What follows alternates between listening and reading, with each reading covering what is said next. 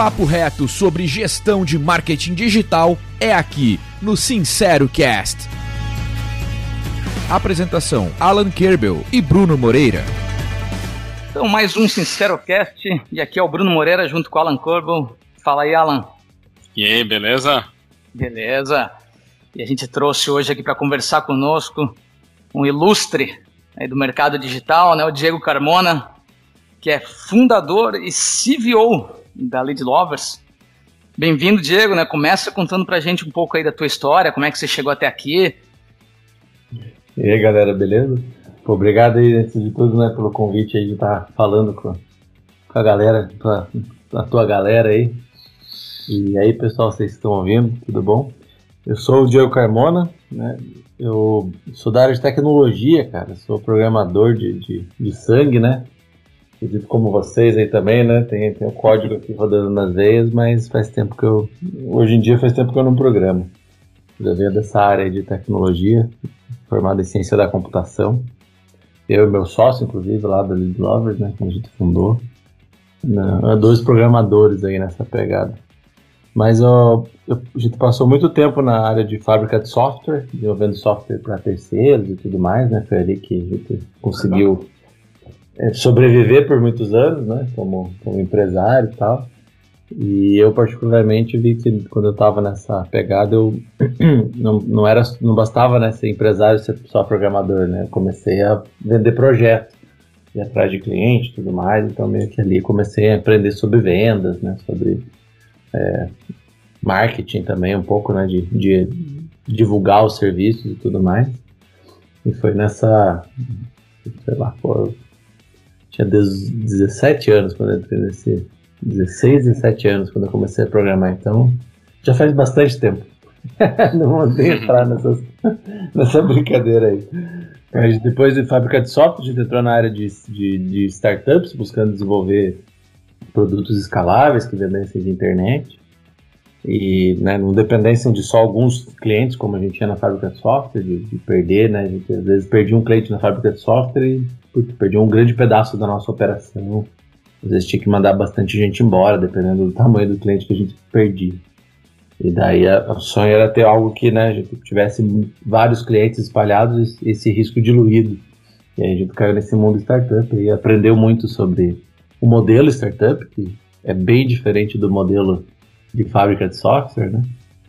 Como, por exemplo, você correr para colocar um produto no ar, independente se ele tem bug ou não, né? Quando você faz um produto para um cliente, você não pode ter isso. Então, várias coisas quebraram na nossa cabeça quando a gente entrou nesse mundo.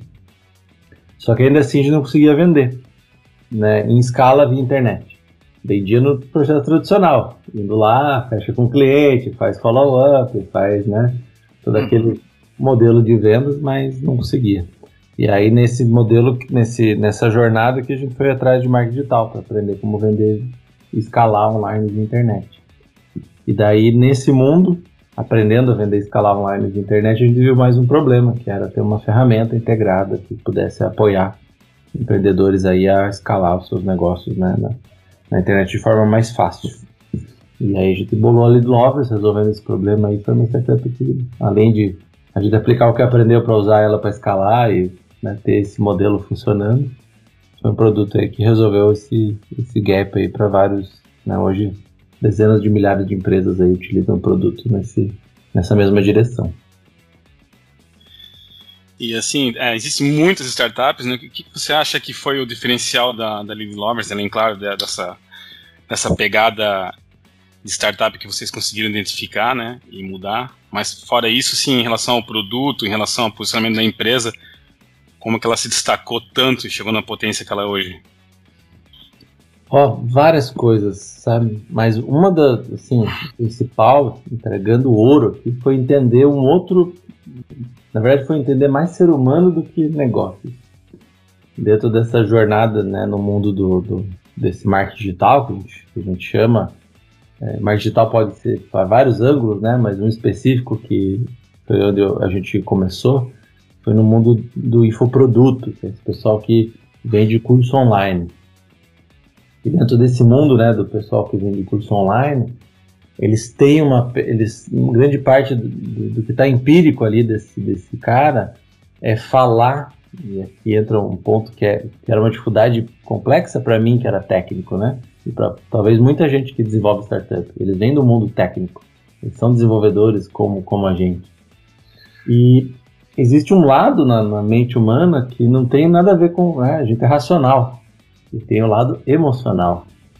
E eu confesso para vocês que eu, quando entrei nesse mundo, inclusive, achava que esse bagulho de emoção era só né, um, algum termo é, conceitual, né? Não, não, não tem nada ali assim tão, tão poderoso ou para aprender, né? Eu não, não tinha clareza disso. Nesse mundo eu entendi parte desse processo. A emoção, ela é uma comunicação com um outro lado do cérebro, né? Tentando trazer isso já para a aplicação prática, como que eram nossas, vendas antes? Era falando de funcionalidades, era falando de tantos gigas de hospedagem, tantos módulos, processos, é, relatório X ou funcionalidade Y. A gente sempre está falando né, da parte tangível do produto. E é comum, né? Porque a nossa mente quer tangibilizar, ela está nesse ponto da razão. E o que eu entendi é que na hora de comunicação de vendas, isso não é importante. As pessoas entendem, né? A tua razão fala, ah, legal, que bom que você tem não sei quantos gigas, não sei quantas hospedagens, não sei quantos XYZ ou módulos ABC. Só que o que faz você entrar em ação do lado emocional é você estar tá tangibilizando um sonho daquela aplicação. Então a comunicação vai mais para o lado do tipo: imagine você com mais tempo livre para estar com a sua família, Imagine você com mais é, recurso financeiro para desenvolver na sua área, nos seus negócios, você com mais né, liberdade para estar tá criando dentro da sua empresa, liberdade para estar tá gerenciando as coisas de melhor forma. Então você fala num mundo mais intangível e, e falando com a emoção das pessoas e não com a razão das pessoas. E esse para mim é, é o ponto principal que volta e meia Ainda hoje eu acabo caindo nisso. Eu tô lá desenvolvendo algo, uma campanha de venda, de repente eu vejo que, pô, tô falando de volta do lado racional, tentando explicar o detalhe do produto. Ah, não é isso que move as pessoas. O que move as pessoas é inspirar elas, é envolver elas, por um lado mais emocional do que racional. E trazer isso para a comunicação, para a tua página do teu site, trazer isso para os teus e-mails, vai fazer com que você se conecte mais profundamente com o teu futuro cliente e faz com que ele realmente tome ação para consumir o teu produto de forma mais efetiva do que você ficar empurrando funcionalidade. Show, muito bom. Fala, sua fala é interessante, Diego, que talvez seja que isso se reflete inclusive no nome, né, e, no, e todo o conteúdo que vocês têm na empresa, né, em relação a, aos amantes dos leads, né, ao lead lovers e toda a comunicação que vocês fazem ali, isso fica bem claro, realmente bem legal essa tua explicação. Eu vou aproveitar para fazer um parênteses aqui, Diego. Me explica. Uhum. Né? Eu te ouvindo e te acompanhando, né? Eu entendi que CVO foi um, é um cargo que você criou lá atrás, né? Já faz um bom tempo, né? Que você vem falando como CVO, mas, mas me conta um pouquinho quais são as tuas responsabilidades hoje como CVO. Ah, legal, é. É, o, o, que aconteceu, né, nesse, nessa jornada entre ser CEO, né, que era o executivo da empresa, que sabe vender, sabe fazer coisas, e entendendo mais desse mundo agora intangível, né, da, do marketing, de tocar as pessoas, né, de, de, de, de buscar um, um, outro tipo de comunicação e virar um CMO, que foi algo que eu, eu executei por um grande tempo, né, nesse, nesse contexto, né, é, uhum. como que eu aplico, né, entendo essa visão de marketing para poder vender mais e conversar com as pessoas e estar tá né, né, tocando o coração delas, digamos assim, né, que é o, como você falou, né, a gente trouxe isso para o nome depois que a gente entendeu esse ah. processo. E a gente, a gente prega isso, né, que é a parte que ajuda as pessoas a vender. Nessa conjunção entre CEO e CMO, eu vi que não, não tinha nada a ver, né? É um outro, uma outra coisa que está ali no meio, que é, seria as funções que eu estava executando. Tem a parte executiva de ir atrás, né, de gerenciar é, e inspirar as pessoas para dentro da empresa, e você tem a parte de marketing, que é inspirar as pessoas para fora do negócio. E tem um outro ponto ligado a tudo isso, que é para onde a gente vai. E é, no final das contas, a, a função de um diretor, né? Um diretor executivo, um diretor comercial. É, qual direção esse setor vai seguir? E aí, nesse limiar entre inspiração interna e externa, como direção, faltava alguma coisa ali. Faltava saber para onde a gente estava indo. E aí é, falta visão, né? Falta visão de um capitão aqui do navio e tal. É mais ou menos essa, esse ponto. Você tem que estar tá lá em cima, vendo, né? Você está indo, vai bater no iceberg e tudo mais. Mas tem que estar tá ao mesmo tempo de olho na sala de máquinas ali, ver se o pessoal está tá trabalhando, tá botando velocidade no navio, onde a gente vai. Então ficou nesse limiar e falei, ah, visão, né? Diretor de visão, né? Tá, tá por aqui a parada. E resolvi criar esse cargo para meio que nomear onde eu estaria. E as funções dele, além de envolver muito da área de hoje ainda, né? É, eu digo que até tecnicamente eu sou CEO ainda, né? Porque estou envolvido como direção geral da empresa, né? É uma das funções do CEO. Mas o CVO, eu fico muito hoje no topo do negócio, olhando para onde a gente vai. E o legal para onde, onde que eu vou para descobrir isso, para onde a gente vai? Eu vou lá para a base de volta. Então, uma, das, uma coisa que eu não larguei mão até hoje é falar com os clientes. Eu estou envolvido com o cliente. Eu respondo os e-mails que eu disparo. Não é ninguém do meu time. Eu respondo meu Instagram, meu direct. Eu vou no grupo de clientes, de alunos conversar. E muitas vezes, não tanto quanto eu gostaria, eu gostava muito de, de ir em eventos, né? De ficar lá conversando com clientes em eventos, porque Ali você vai descobrir alguma coisa, né, sobre o teu produto, sobre como ele está usando, que dificuldade ele viu, para onde que ele acha que a gente deveria ir, porque está ali, né? É, o cliente é muito legal. O modelo startup traz isso. Ele fala, né, que o tal do customer developer, você está ali desenvolvendo a partir da visão do cliente. Só que muitas vezes você não consegue alcançar uma quantidade massiva de clientes para começar a desenvolver a partir da visão dele. E às vezes quando você localiza essa, essa quantidade massiva de clientes, você larga a mão de estar envolvido com ele e volta para a operação. Você fica preso nesse modelo. Então, com o Carlos Civil, eu tenho essa responsabilidade de sempre estar o máximo possível em contato com a base, uhum. a partir dela imaginar para onde a gente vai, o que, que o mercado está querendo, o que, que esse grupo de clientes está querendo. E aí eu faço isso, eu vou lá falar com clientes pequenos e vou falar com clientes grandes também, a partir de relacionamento, né, do networking, um grande executivo, ou até num grupo. E uma coisa que eu sou fascinado, que eu também descobri só nesse mundo do, do marketing digital, e foi uma das coisas que impulsionou nosso negócio, foi participar de grupos de empreendedorismo. Legal. Os chamados masterminds, né? Tem, tem alguns uhum. nomes aí por trás disso, assim. Tem algum um certo receio, né, em algumas pessoas de falar isso, porque até mastermind, ele é um nome reservado no Brasil, pelo Napoleão Hill, que foi que, sei lá, eles. Só que aqui, aqui, fora não é, né? Essa, essa, patente já expirou, digamos assim, né? Mas o conceito que o Napoleão Hill é, trouxe é o conceito dessa, desses grupos, né? Da mente mestre. Ele está envolvido com outras pessoas, conversando e ouvindo. Então, nesse topo, falando com, com grandes executivos, né? Ajuda também a entender para onde o mercado está indo e para onde a gente tem que caminhar. Legal. Legal. É, até só para esclarecer, você falou, ah, né, aqui fora, né? Você está morando onde? Só para esclarecer. É, super. Aqui no, eu, hoje eu moro em Orlando, nos Estados Unidos. E né, o, o Mastermind aqui fora, ele não, não, não é restrito, né? Então eles, eles usam essa palavra, né? Eu lembro no Brasil, quando começou, a galera usou a mesma palavra, né? Que não tinha. E começaram a levar algumas chamadas extrajudiciais que o nome é reservado. Mudaram, né? Hoje são grupos de empreendedorismo e cada. Não tem mais o Mastermind X, né? É, sei lá. O cara bolou um nome único pro grupo de empreendedorismo dele. Mas é só para fugir do termo mesmo, né? Sim. E acho ruim isso, porque o termo é muito bom, né? O Mastermind, a mente mestra, explica muito do que é.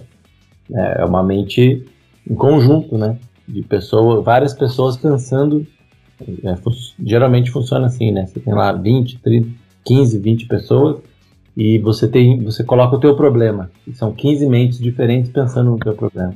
Então a mente mestra faz você dar saltos em cada encontro que todo mundo ali está disposto a conversar e focar no problema. É, esses grupos fazem você evoluir muito. Que é parecido com o que a gente busca hoje também num grupo que a gente se juntou recentemente, né, que traz uma visão disso, né, um grupo de empreendedorismo focado em SaaS, né, que é software como serviço ali vai ser criar um processo, uma mente mestra, que vai ajudar a gente a dar saltos em outra direção, né? Então, esse, esse, esses grupos de network ajudam muito o seu negócio evoluir. Eu sou fascinado por isso. Legal. É, como empreendedor, como líder e até mesmo como CVO, imagino que você tenha que dizer muito mais não do que sim, né? Isso é uma habilidade que tem que ser desenvolvida. É, você tem alguma, alguma estratégia aí para dizer um não sem causando talvez menos é, dor nas pessoas, menos evitando que as pessoas é, deixem de engajar por causa disso? É, é um, é um ponto complexo esse do não, né? Mas eu até estava esses tempos refletindo, né? sempre aparece volta e meia, mas eu, o ponto que eu acho do não, assim, trazendo para um outro ângulo, não é nem pelo não, tá? É pelo sim. No sim da responsabilidade que você tem sobre o teu é, é um outro mundo também de descoberta que eu tive, né? Que é compromisso. O compromisso, é, e aí né, a gente pode entrar num, num ponto delicado até, que, que dá para comparar, é, não querendo, né? Quando entra nessa conversa nos grupos maiores, tem pessoas que se sentem mal com isso, tá? Então já vou antecipar. Que é falar do Brasil, do jeitinho brasileiro, do nosso modelo, do nosso esqueminha né? Não precisamos entrar a fundo nisso. Mas o que significa isso?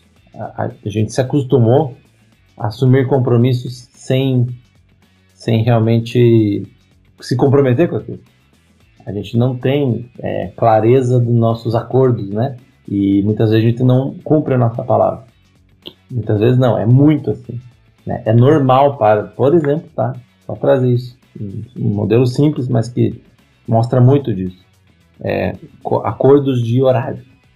Né? A gente tem disso.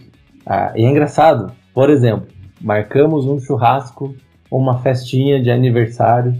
Sai do negócio, ó, só pra você ver. Tá, tá embutido em toda a sociedade. Uma festinha que vai começar uma. E aqui nos Estados Unidos tem isso, né? Eu tenho filhos, né? Eu já fui para algumas festas dos americanos levar aqui. E é assim, você marca, eles marcam, começa uma, termina às seis. A uma hora chega todo mundo. Às seis horas vai todo mundo embora. É muito engraçado. Funciona assim. Ele marca um show às oito da noite. Ah, o show começa às oito da noite. É muito louco. Oito da noite o cara vai no palco e começa a cantar. É assim, eles são comprometidos com o compromisso. E, né, eu nem preciso dizer como é que isso funciona no Brasil, né? Em ambos os casos. Seja uma festa, que você marca uma e a galera começa a chegar às duas e meia e vai embora às onze da noite. né? Porque a gente não acabar, é, né? cara não, tudo, não né? tem, ele não é um compromisso sério para ninguém. Uhum. né? E isso se reflete, claro, nos negócios tal, bem como shows. Se eu for começar o show, eu falei que o show começa às 8 e começar a cantar, eu canto para ninguém. Porque a galera não chega no horário. Verdade. E a gente está acostumado com isso, né? E isso tem a ver com o quê? Com assumir compromissos. Então, voltando, né, pergunta inicial, não é sobre você falar não é sobre você pensar realmente se aquele teu sim você vai cumprir aquilo que você disse. E às vezes você vai falar, não, não vou conseguir cumprir, para que, que eu vou falar sim? Vai ser mais uma mentira, vai ser um compromisso vazio. E a gente fala sim, justamente para não ofender. Só que daí vira um sim mascarado, porque você realmente sabe que você não vai cumprir aquilo. Sabe? Fica um troço mais assim, ah, vamos, vamos marcar de conversar? Vamos. Mas se enrola nunca conversa, sabe? Ou, vamos, vamos ligar, vamos. E às vezes acontece isso, né? Pode, pode a gente marcar de conversar aqui. Você mandou lá, né? Oh, a gente vai ter um negócio aqui, você pode participar? Eu pensei naquilo. Eu falei, putz, será que eu vou me. Não, sim, vamos, vamos participar, eu me comprometo com vocês. E aí vocês colocaram horário e a gente tá aqui conversando. Isso faz parte do meu core. Mas talvez vocês tenham casos que isso não aconteça dessa forma. Que a pessoa fala, sim, vamos ver. E tá lá, não vamos ver. E vai ficar forever. Porque aquilo não é compromisso vamos ver, real que a pessoa Porque está embutido no nosso corpo. É muito louco. Mas tem a ver com a nossa cultura, sendo brasileiro. Muito boa a tua resposta, Diego. Diego, deixa eu mudar de assunto aqui. Eu quero entender um pouquinho mais sobre o, o próprio marketing né, da Lead Lovers. Né?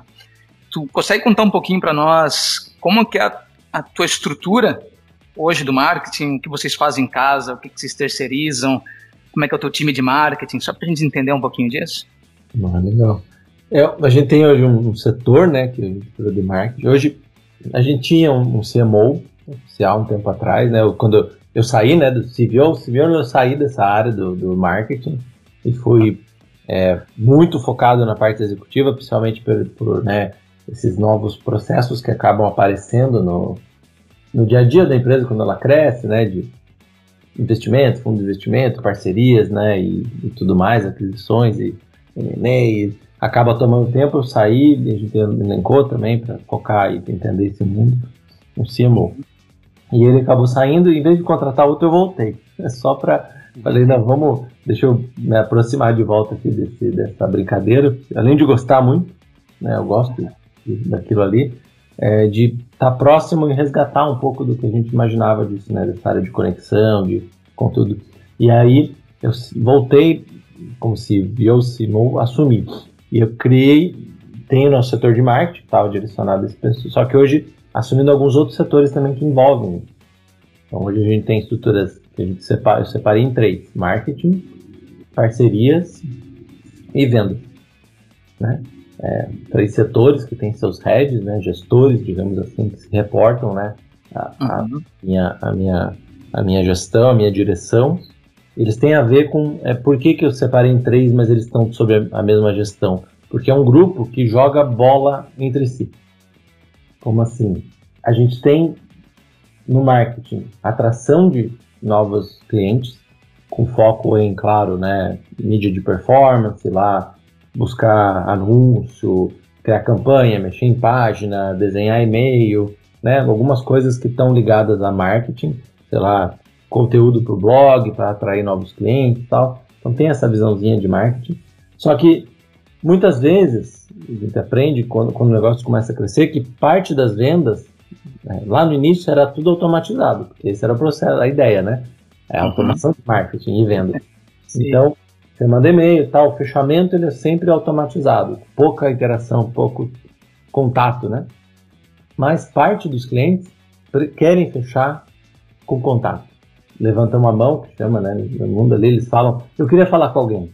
Eu preciso falar com alguém para tirar dúvidas. Eu, então, ele precisa de uma consultoria antes do fechamento. Então, para isso, a gente desenvolveu um setor de vendas e começa a criar uma estrutura mais robusta.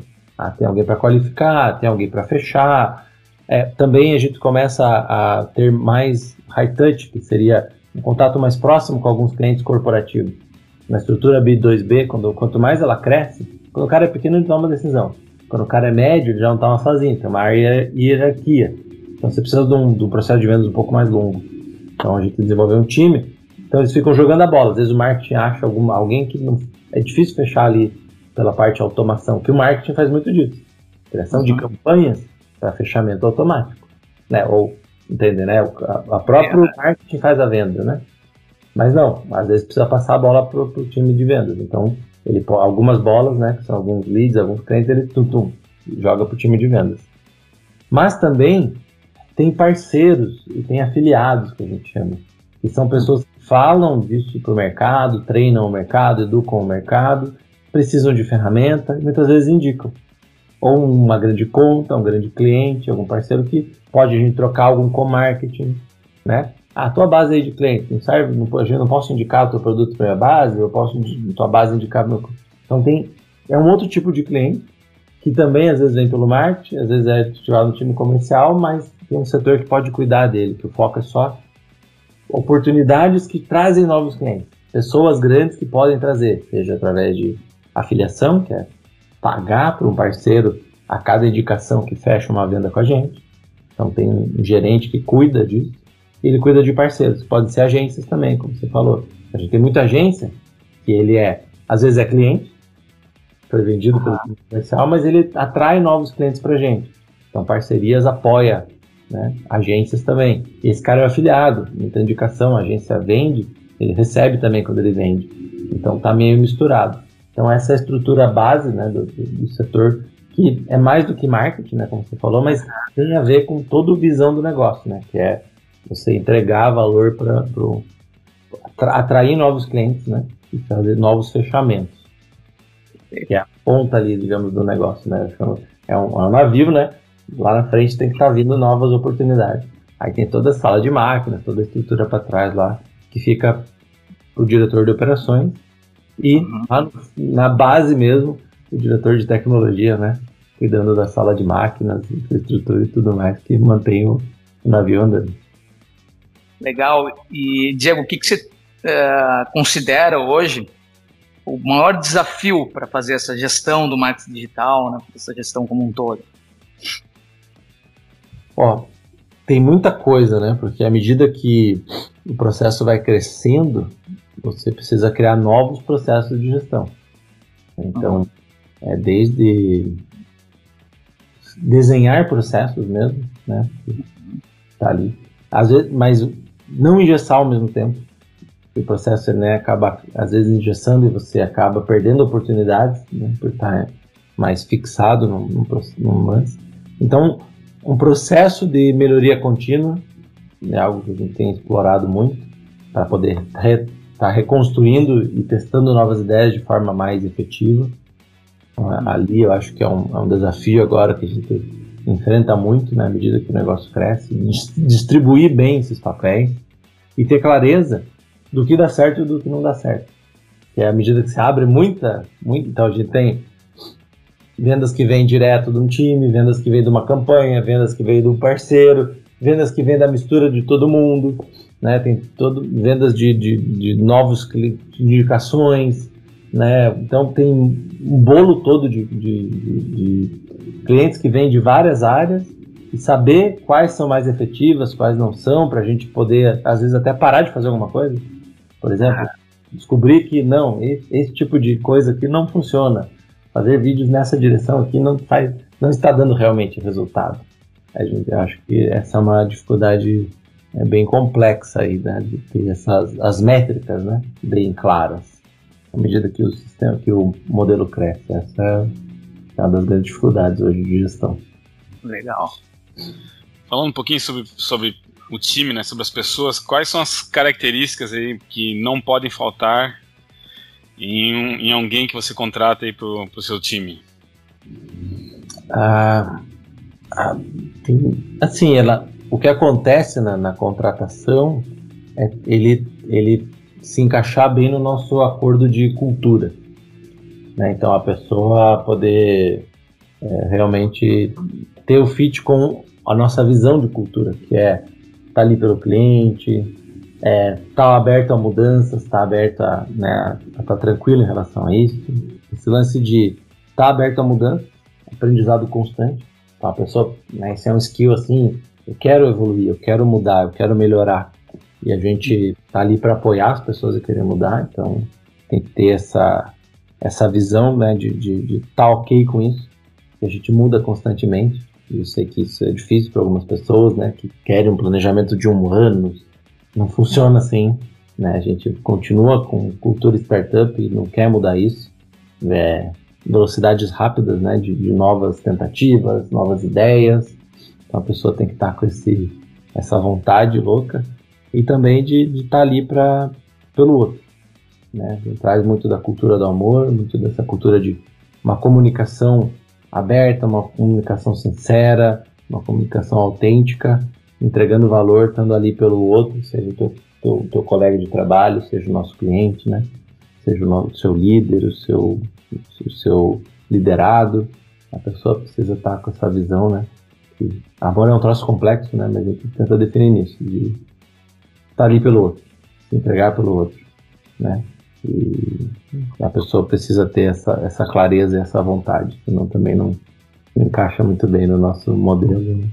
no que a gente acredita pro negócio. Legal. Uh, Diego, o, o Sincero Cast né, tem esse nome exatamente porque a gente gosta de um papo prático, sem enrolação, com sinceridade, né? Então eu quero ma mandar aqui um momento sincero e te perguntar, né? O que, que você considera hoje, acompanhando o mercado, uma farsa? O que, que é uma farsa no marketing digital? Ou até assim, algo que você já fez e diz, cara, isso não funciona? cara, uma farsa, é, eu acho que é o jogo dos números.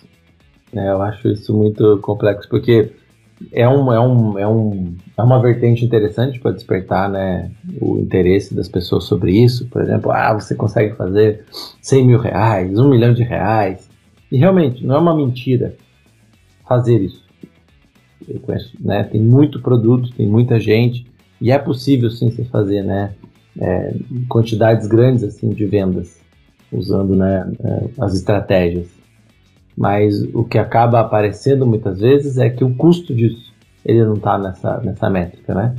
E, a, e acaba que às vezes a pessoa investe muito para fazer aquele valor no dia que ele cresce. Então, a pessoa investe, sei lá, 90 mil reais né, no, no, projeto, em contratação, em ads, né, pra, em anúncios para trazer gente.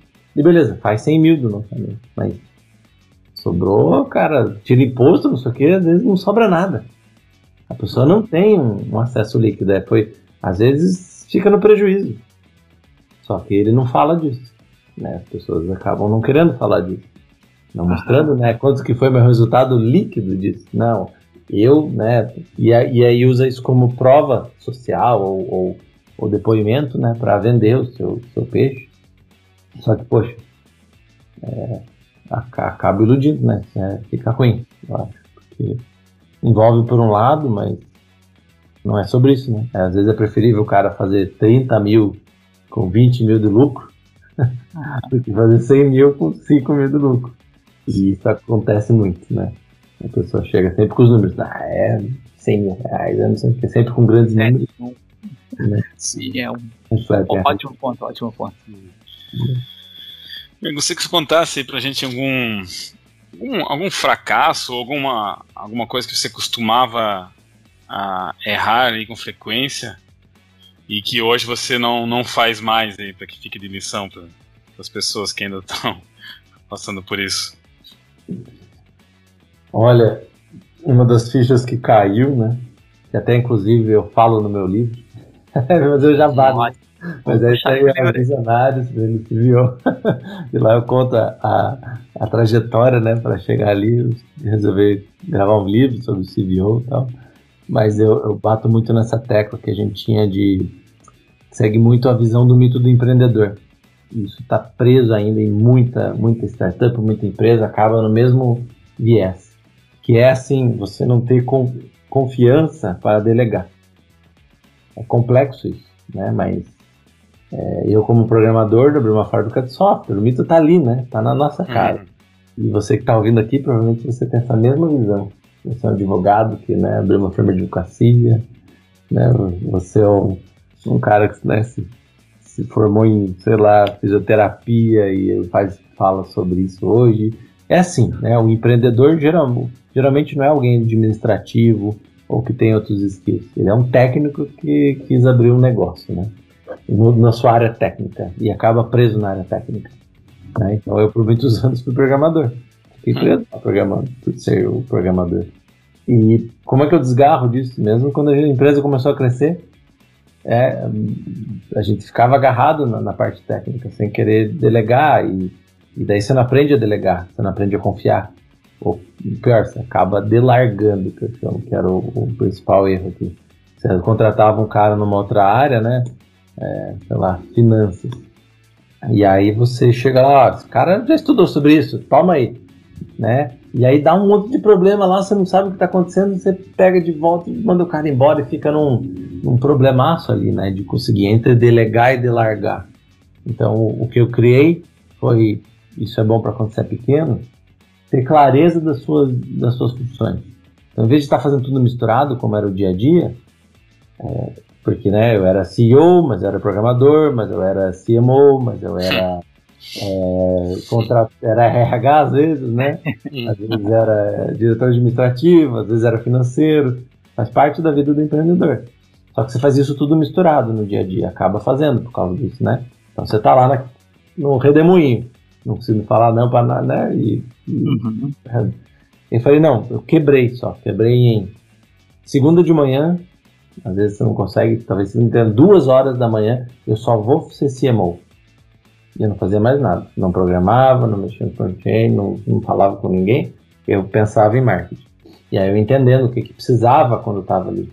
Quando alguém viesse para esse setor. Então, eu fui quebrando as caixinhas, né, botando chinelos, né, eu chamo, né, vestindo sapatos. Então, vesti o sapato de CMO e vesti o sapato de CMO por um período fixo de tempo. E aí, no próximo à tarde, eu vou ser só é, infraestrutura, sei lá, né? Deve faz de tudo, né? E aí focava em entender infraestrutura, o que precisava fazer. Daí no outro dia focava em finanças e dividia isso com o meu sócio também. Ele começou a fazer isso. Era operação, então eu vou fazer só recursos humanos. Hoje eu vou fazer só contabilidade, né? Sei lá. Faz tudo quando está no começo, né? E aí, à medida que entendendo aquilo, dava capacidade para quando você contratasse alguém, saber exatamente o que esperar daquela, daquele cara. Porque você passou por ali, você vestiu o sapato dele. Então você conseguia acompanhar por um tempo e de repente delegar de forma efetiva e com confiança. É uma outra coisa também é. É, dava o pau. Então abraça o erro. Ah, eu contratei um cara aqui para ser CMO, é, para ser tráfego, né? Eu era tráfego também, né? Fazia hum. coisa saber aí do que eu tô falando, né? Sim. E aí, pô, que eu contratava? Eu contratava um cara e eu não sabia o que ele fazia, não. Eu passei por aqui num tempo. Hoje uhum. esse cara não, tipo, né? Eu posso trocar ideia com ele. E à medida mesmo que ele falhou alguma vez, qual que é a missão quando alguém falha e acaba acontecendo quando você tá nessa bagunça? Você chega lá e dá bronca. Porra, que, que cagada que você fez, tava. A hora que você deu bronca, a pessoa mesmo não vai mais fazer por si só, né? Ela vai ficar com medo de fazer sozinha na próxima vez. Sempre vai consultar você. Já é uma falha aí. E às vezes você fica tão bravo que você fala, não, não, então deixa isso que eu faço. e você pega de volta o problema micro. Assim. Ah. Então nessa transição também, é confiar falar, cara, isso aqui foi errado e tal, mas legal, faz parte do nosso processo, a gente abraça o erro, R rápido, R barato, tenta de volta, estou aqui para te apoiar. Então você entrega muita confiança. E de repente, depois que eu entendi isso, né, lá no começo, começou a as pessoas a criarem campanhas melhores do que eu fazia de repente apareceu um módulo do programa que, né? Ah, ninguém vai mexer nesse, nessa área aqui, nesse, nesse, nesse robô, sei lá o que, que tinha lá, que é meu, eu que fiz. Daí ficava ali ainda programando, não, ah, vai para você, fiz cagada, tá, tá, de repente, tu, aquele cara começou a desenvolver um módulo melhor do que eu fazia. Ficou mais legal, o programa ficou melhor. É coisa que você não acredita, né, quando você é programador, né? ninguém vai fazer esse programa aqui. Né? e, a, e aí começou a, a liberar esse espaço e esse tempo para ser civil.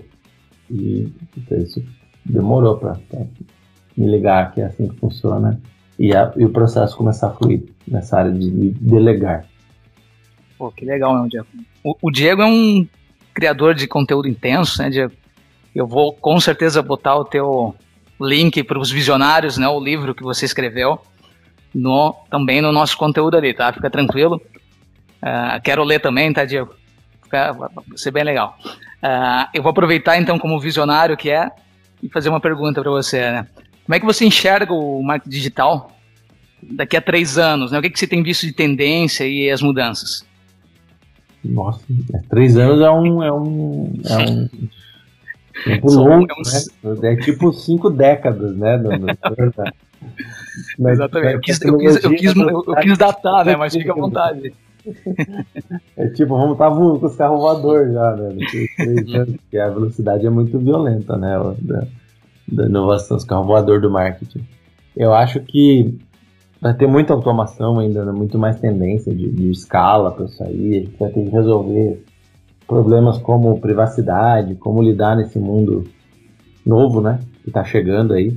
Então, cookless, né? Acho que é o mundo sem cookies, o mundo sem tracks como, né, pessoas vão se bloquear tal, como que você vai chamar a atenção, né, da, dessas pessoas no, no modelo, né? A gente foi muito para a área, né, de, de, entender o indivíduo, de repente o indivíduo não quer mais ser entendido como indivíduo e ele quer se esconder. Então tem um desafio aí para ser rompido alguma coisa nessa área, acho que vai ser criada, vai ser redesenhada.